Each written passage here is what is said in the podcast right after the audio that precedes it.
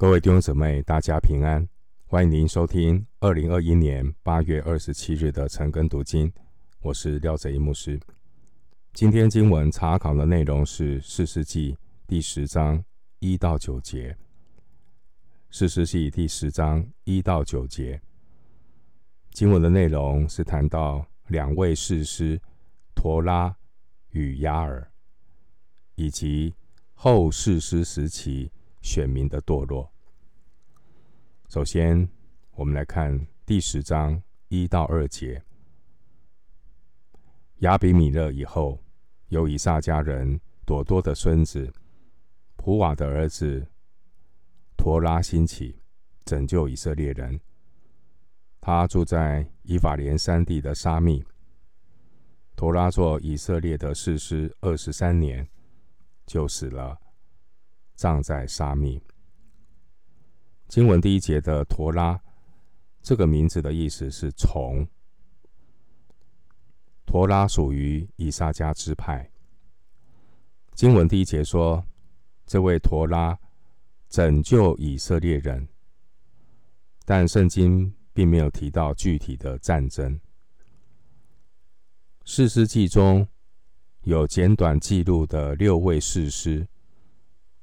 分别是四世纪三章三十一节的三家，十章一到五节的陀拉、雅尔，十二章八到十五节的以北站、以伦、亚顿。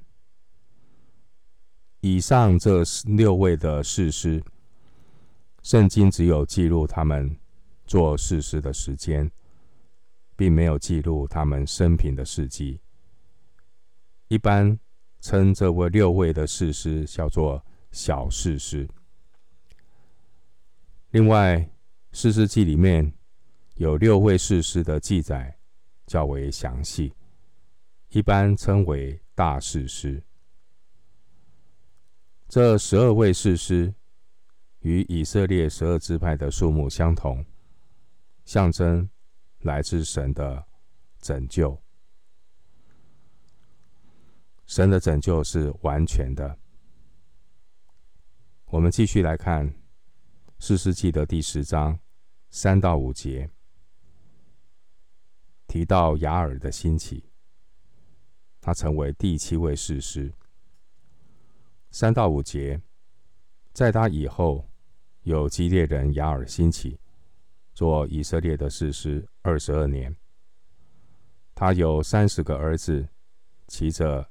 三十匹驴驹，他们有三十座城邑，叫做哈沃特雅尔，直到如今，都是在基列地。雅尔死了，就站在家门。经文第三节提到，在他以后有基列人雅尔兴起，做以色列的士师二十二年。基列这个地方位于约旦河东，被亚伯河一分为二，南面归加得支派，北面归玛拿西支派。基列有时候也是泛指约旦河东所有全部的以色列人的地方。我们可以参考《生命记》的三十四章第一节。经文第三节，雅尔这个名字的意思是他来启迪。雅尔可能是属于约旦河东马拉西半支派。圣经并没有提到雅尔拯救的工作。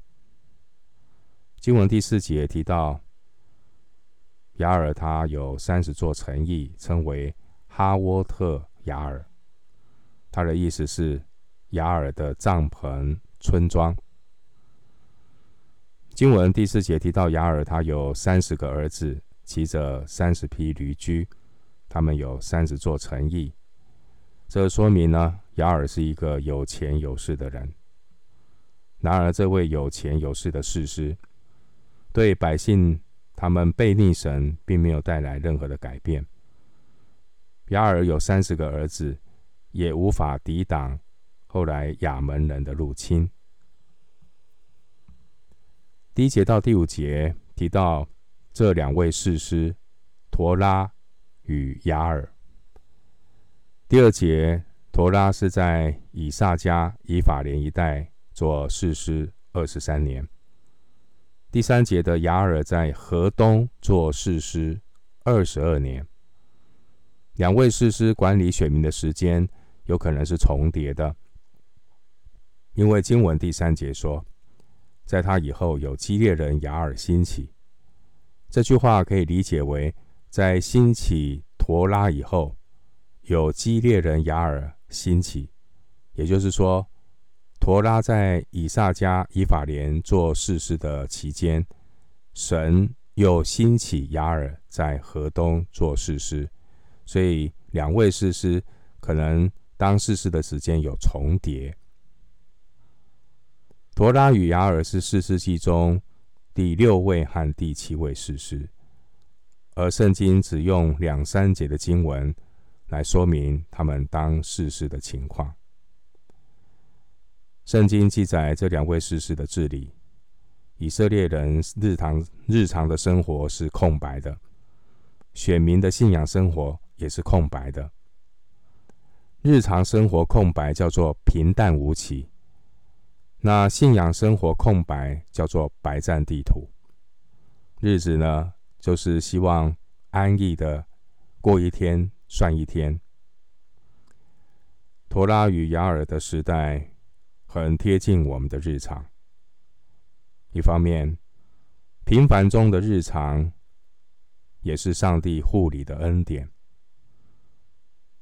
但人不要忽略，只忙碌于平凡中的日常，而忘记要感谢上帝、认识上帝。人生不是只停留在陀拉、雅尔的安逸平凡，不是只是为日常生活的劳苦愁烦。蒙福的人生呢，是有优先顺序的人生，每一天。先领受上好的福分，凡事谢恩，要学习感谢上帝日常生活的眷顾与保守。生命不要空白，人生不要白占地图。枝子要藏在葡萄树，我们才能够有丰盛的生命，多结果子，荣耀神。我们才能够问心无愧的称为耶稣基督的门徒。我们继续来看《士师记》第十章的六到九节，提到以色列人离弃耶和华，拜偶像，因而受到外族的欺压十八年。六到九节的经文，以色列人又行耶和华眼中看为恶的事，去侍奉诸巴力和雅斯他路，并亚兰的神、西顿的神、摩押的神、亚门人的神。非利士人的神，离弃耶和华，不侍奉他。耶和华的怒气向以色列人发作，就把他们交在非利士人和亚门人的手中。从那年起，他们扰害欺压约旦河那边住亚摩利人之基列地的以色列人，共有十八年。亚门人又渡过约旦河去攻打。犹大和便雅悯，并以法莲族，以色列人就甚觉窘迫。陀拉和雅尔的年代，以色列人他们的日常生活平淡空白，并且信仰生活也是空白一片。经文第六节提到，以色列人又行耶和华眼中看为恶的事。去侍奉诸巴利和亚斯他路，空白的信仰生活，就让偶像崇拜有机可乘。当生活无法安于现状，偶像崇拜就趁虚而入，取而代之。经文第六节，我们看到选民所崇拜的偶像共有七种，有诸巴利和雅斯他路，这是迦南人的神。也有亚兰的神，这是列王记下五章十八节所记载的，他是临门庙的神。也有西顿的神，这是指巴力和亚舍拉。列王记上十六章三十一到三十三节，以色列又拜摩押的神，这是指基抹。列王记上十一章七节，以色列人还拜亚门人的神，这是指米勒公。列王记上十一章三十三节，或是摩洛。列王记上十一章七节，以色列人又拜非利士人的神，这是指大衮和巴力西普。参考士师记十六章二十三节，列王记下一章二节。弟兄姐妹，空白的信仰生活就会让偶像崇拜有机可乘。当生活无法安于现状，偶像崇拜就趁虚而入，取而代之。当枭雄亚比米勒死后，神兴起陀拉与亚尔做士师。圣灵没有启示这段时间所发生的细节，但同时，圣经也不再提说有国中太平的年日。